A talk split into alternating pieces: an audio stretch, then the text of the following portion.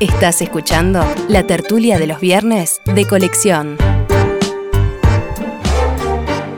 Continuamos en esta tertulia de colección y en esta segunda parte nos vamos más atrás en el tiempo, hasta el año 2009, una mesa que se realizaba el 13 de noviembre.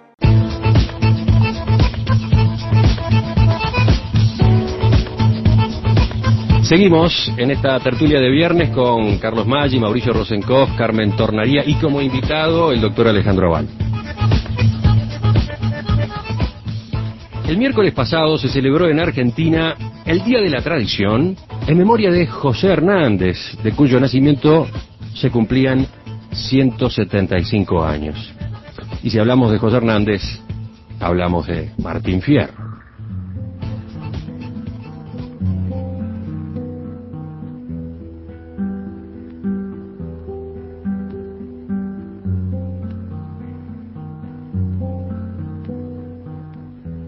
Me pongo a cantar al compás de la vihuela, que el hombre que lo desvela una pena extraordinaria, como la ave solitaria con el cantar se consuela. Pido a los santos del cielo que ayuden mi pensamiento.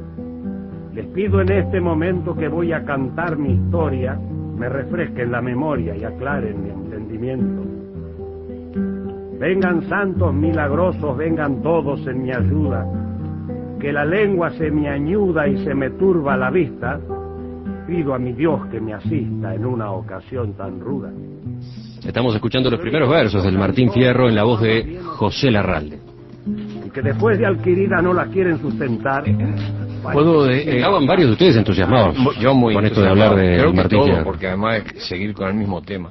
Sí, Eh, antes, antes de entrar, antes de entrar al Martín Fierro en sí mismo, quiero eh, a- anotar un par de cosas, digo para englobarlo. Primero, eh, que fue un militante federalista, que fue diputado de, provincia en Argentina, que su hermano, él se llamaba José Rafael Hernández y el hermano se llamaba Rafael José Hernández.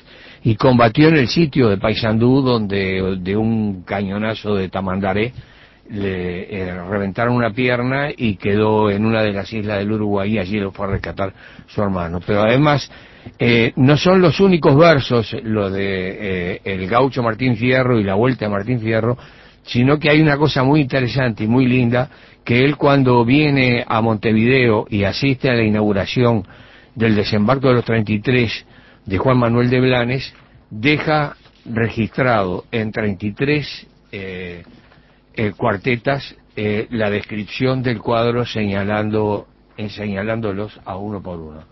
Y una anécdota, eh, que tal vez no sea solo anécdota, porque la recoge eh, Borges en una conferencia que dio en el Paraninfo de la universidad, que hay una asociación entre Lucich y los escritos de Lucich y lo de Martín Fierro. Este, Lucich, que estaba en Punta, en Punta Ballena, que era ideológicamente afín y fueron camaradas de armas y de pensamiento, eh, le manda unos manuscritos que serían los tres gauchos orientales para que se los comente y eh, José Hernández no, los, no le da respuesta este, y a los seis meses lo que sale es el gaucho Martín Fierro, donde eh, Borges detecta versos coincidentes. Y lo mismo ocurre con el segundo envío que le hace Lucich, eh, que es el, creo que el paisano Luciano Santos, donde también en ese folleto que se hizo con la conferencia de Borges en el Paraninfo de la universidad, este, eh, se registran versos que son coincidentes. Me- hago esta introducción simplemente porque nos toca mucho a nosotros. Ese libro que fue precursor de la venta de libros en las pulperías. No, y es uno, es uno de los libros que fundamenta la unidad del, del virreinato del, del Río de la Plata, que no se ha quebrado nunca y que ahora sigue existiendo. Es decir, nosotros sentimos lo, que llamamos la patria grande como una unidad en la cual estamos integrados y no es lo mismo un país que queremos mucho y admirable como el Brasil que la Argentina. Nosotros somos una parte afectiva de la Argentina y este es un libro que nos pertenece en el 100%, ¿no? Está dentro de la, de la línea de lo que somos y de dónde venimos. Así que estoy completamente de acuerdo contigo en esto. Alejandro ha traído ha traído el Martín Fierro en un par de versiones diferentes. No, lo que pasa, lo que pasa, Cotelo, es que eh, ayer, mm, cuando me enteré que hoy seguramente se iba a hablar de Martín Fierro, me puse a buscar a ver qué tenía. Era de noche, estaba cansado. Agarré un libro en inglés, de Gaucho. De Gaucho Martín Fierro. De Gaucho Martín Fierro. Que es muy gracioso. Después voy a leer algunos versos ahí porque vale la pena Más leer. graciosa la italiana, este, sí, pichicando la mandola. Sí, me imagino. I sit me here to sing my song to the beat of my old guitar, etcétera, etcétera. Es lo más gracioso, ¿no? Porque a uno le suena absurdo. Pero bueno, en italiano debe sonar hasta ridículo. Lo pero que bueno. debe de ser para los ingleses. Pero eh, hasta, donde, Hamlet. hasta donde tengo entendido hay infinitas traducciones a otras lenguas, lo cual demuestra la importancia de esta obra. Eh, Maggi dice que no es tan tan este importante quizás en sí mismo desde el punto de vista técnico, pero eh, yo, yo lo que quiero rescatar de, de, de Hernández, por lo que yo sé, eh, es lo que lo que recuerdo de la época que era estudiante y he refrescado con un cuaderno de marcha desde el año 72, que era donde, donde lo, se ve que tomaba estos apuntes. Y tenía anotadas incluso eh, algunas estrofas ahí. Decía, por ejemplo, eh, el, el, tono de, de, mensaje político que tenía para aquella época, eh, sobre todo cuando uno tiene presente que en la Argentina en esa época era la época de Sarmiento, ¿no? De quien tengo entendido que era archienemigo y se archiodiaban mutuamente. Se dice eh, que la imagen del viejo Vizcacha está asociada con el pensamiento de Sarmiento. Puede ser. De todas maneras, hay, si me permite, sí, sí, voy a leer nada más que unos pocos versos. Dice, en la vuelta a Martín Fierro, que es un poquito posterior al gaucho Martín Fierro, decía Hernández, y, y esto describe bien su intención, yo he conocido cantores que era un gusto el escuchar, mas no quieren opinar y se divierten cantando, pero yo canto opinando, que es mi modo de cantar. Él, él, él, trata de dar un mensaje para la época, imagínense, Buenos Aires, el gaucho era algo que absolutamente despreciable, para decirlo en términos generales. Civilización y barbarie. Sí, bueno, y además la, la imagen que pintaba, que pintaba. Bueno, de todas maneras también hay una cosa que es muy de época y que vale la pena rescatarla. Hernández defendía al gaucho, o por lo menos trataba de hacer notar el, la desgraciada situación del gaucho, pero no se preocupaba del indio. Cuando uno lee lo que dice sobre el indio Martín Fierro, a, a, todo lo largo del poema y, y, de la vuelta de Martín Fierro se horroriza, ¿no? Y, Porque no lo encuentran, no tiene la más mínima compasión Hernández, o en fin, en general, ¿no? Y por, el indio, es algo como la ¿Algún, ¿algún como ejemplo lo, tiene por ahí? Sí, tengo, o sea, es lo mismo que lo, en cierta manera lo de Bartolomé de las Casas, ¿no? Ya ah, mucho sí, antes, sí. ¿no? Dice, el indio, pero trae los por negros. ejemplo, me pide Emiliano, mira, yo tenía anotado acá al costado de, de aquella época, ¿no? Del 72. El indio... 1872. No, hombre, de, del 72 que cuando yo leí esto, Ah, tanto, perdón. tanto, no, no soy tan viejo como Rosenkoff o Mario, soy más joven. Casualmente, y en ese orden, además. Casual- casualmente, entonces le leyó 100 años después de su No, no, publicación. Había notado en esa época, eh, marcado el costado de una estrofa. El indio pasa la vida robando echado de panza, la única ley es la lanza, a que se ha de someter, lo que le falta en saber lo suple con desconfianza, y sigue, podría leerle páginas y páginas. Pero ¿no? tampoco No, salva al negro, porque... No, al eh, negro tampoco lo cuida que nada. va cayendo gente al baile, va a caer a tu madre. Pero, pero quiero decir, Y en- es una defensa cerrada, eh, por lo menos uno lo ve con, con los ojos de hoy día, de la figura del gaucho eh, frente a la civilización de, eh, pintada por su archienemigo Sarmiento, entre otros. Eh, y por además por la cultura generalizada de- del Buenos Aires de, de 1870, 1880. Pero con respecto al indio tiene muy poca compasión. Yo pienso que, perdón, pienso que quiero escucharte, Carmen. Frenó, ¿eh? Puso, puso el freno a tiempo. No, me, me encantó este cómo empezó esto, escuchando el, el, el, el decir de la Valde. Este, yo eh, confieso que no, no, no, no, no me enamora eh, el, el Martín Fierro, pero de todas maneras este, encuentro en, en los versos, incluso ahora con los aditivos que ha puesto, este, que ha recordado Aval, este, hay como una mezcla de, de, inocencia y de profundidad filosófico-rural, si uno quiere, ¿ah? y habla de todo. ¿eh? Este, y, y habla en libertad. Y eso me parece que tiene, tiene bastante que ver con los gauchos.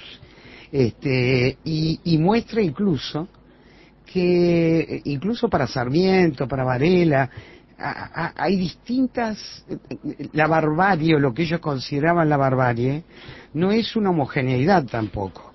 ¿ah? Porque el gaucho era el símbolo del desorden para muchos en la campaña. Sin embargo, acá, para él, el símbolo del desorden era el, el indio. ¿ah? Entonces, este...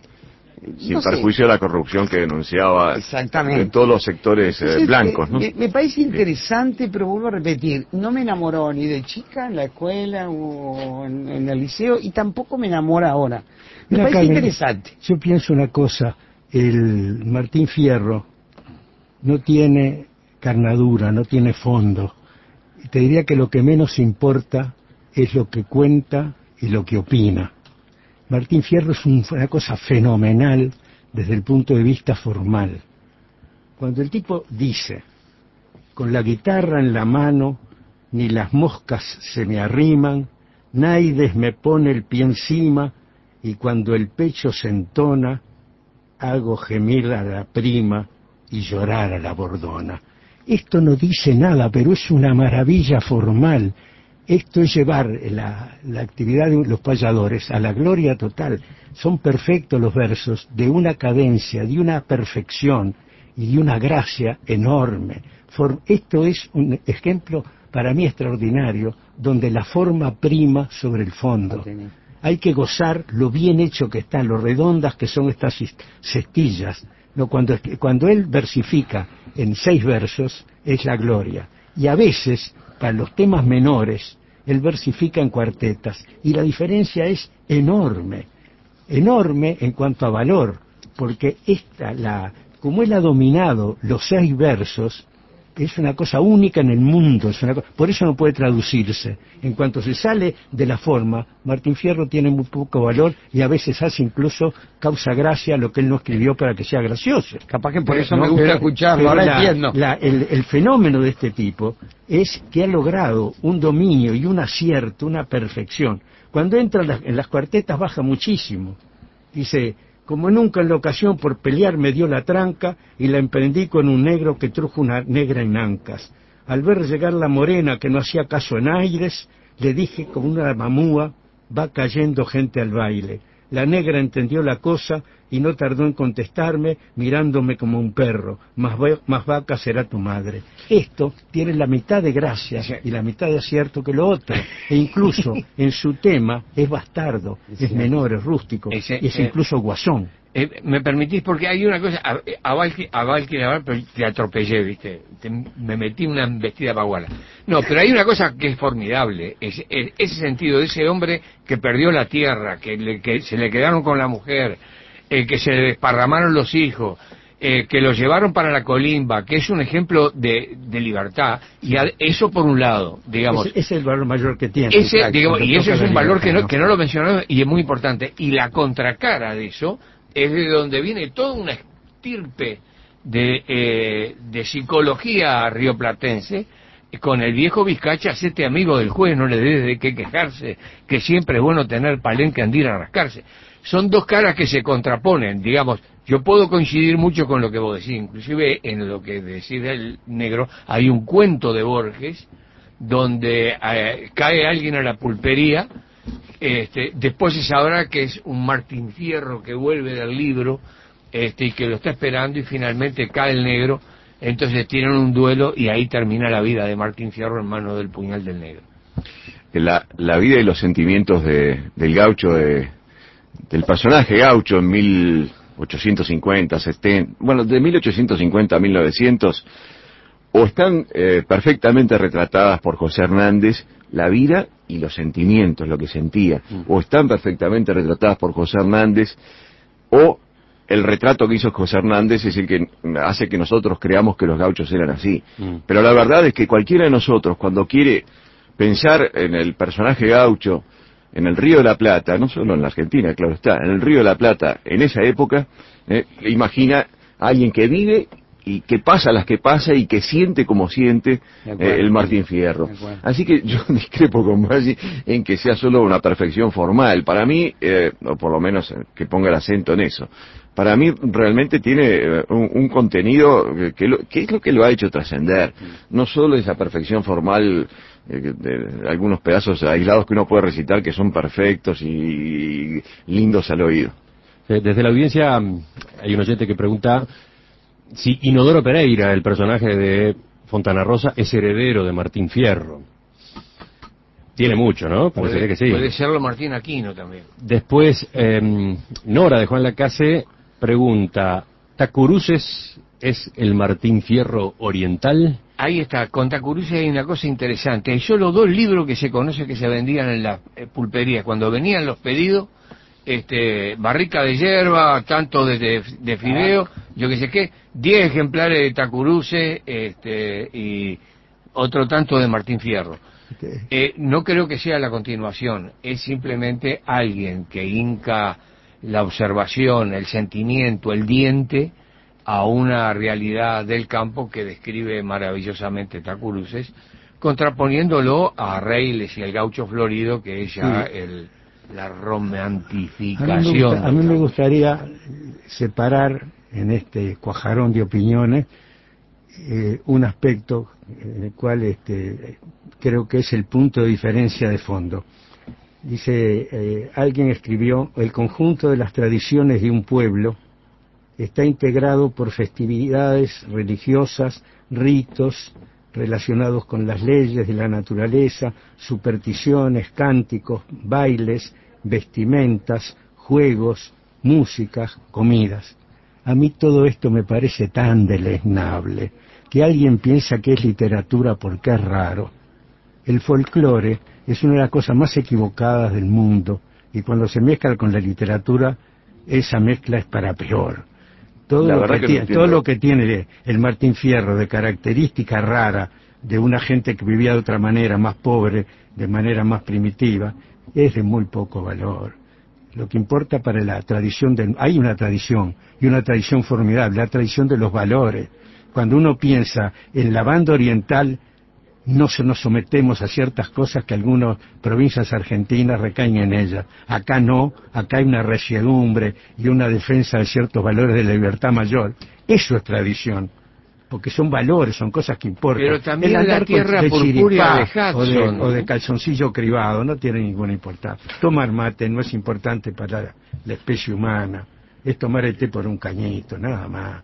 Este, lo que hay que ver no son las cosas folclóricas, lo que hay que ver es lo que hay de fondo adentro humano que importe. En el caso del, del, Martín Fierro, como llamó muy bien la atención a Bali, vos, cuando refila el, el tema de la libertad en un mundo que era anárquico y que estaba recibiendo una, una contención y una eh, vigilancia y una opresión de parte de las autoridades. El juez es una mala persona en el Martín Fierro.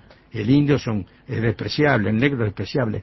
Hay una eh, versión un tanto primitiva y, muy este, discriminatoria que nosotros no tenemos. La tradición nuestra es muy superior a eso. La tradición nuestra es la tradición de la igualdad. Es decir, el caso de Artigas, cuyos, cuyos eh, medios operativos es las tribus charrúas del norte del país, es un caso extraordinario. Hay que ver lo que dicen los aristócratas de Buenos Aires de Artigas, quien es este desconocido que todos se visten mal, como pretende ahora venir a mandar. ¿no? Sedicioso. Eran los de abajo. ¿no? Y eso queda, eso es una tradición. Alejandro se Bueno, quedaba pensando mientras No, pero en Martín, Maggi. en Martín Fierro no, eh, Hernández no pinta la realidad como pudo haber sido ni, ni como naturalmente se podía quizás eh, ver en aquel momento. Él acentúa los rasgos eh, para destacar las características, las buenas de Martín Fierro, incluso las malas, y las buenas y las malas de los demás. Las buenas no, las malas de los demás. ¿eh? Cuando habla del juez, cuando habla del viejo Vizcacha, todo ese tipo de cuestiones es para destacar exclusivamente lo malo. Ese tipo de personajes en blanco y negro es muy difícil encontrarlos en la vida. O sea que él no pinta la realidad, está acentuando los rasgos. Yo eh, no creo que sea tan diferente lo de la Argentina con el Uruguay de aquella época, ¿no? Cuando, bueno, la Tierra Purpúrea creo que es un buen ejemplo en otro estilo totalmente distinto. Es más, tomaban espiridina, que es la primera que a mi mujer la odia, este, y que yo la compro cuando voy a Buenos Aires, que, que aparece mencionada ahí una bebida argentina, y la tomaban acá en Uruguay.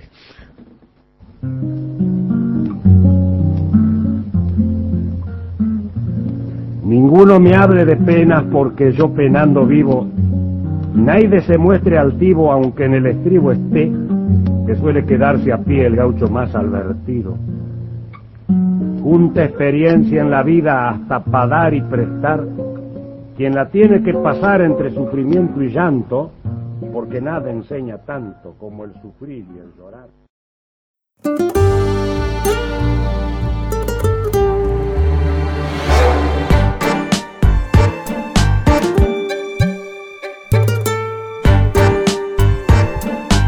Esta fue una realización de En Perspectiva Producciones.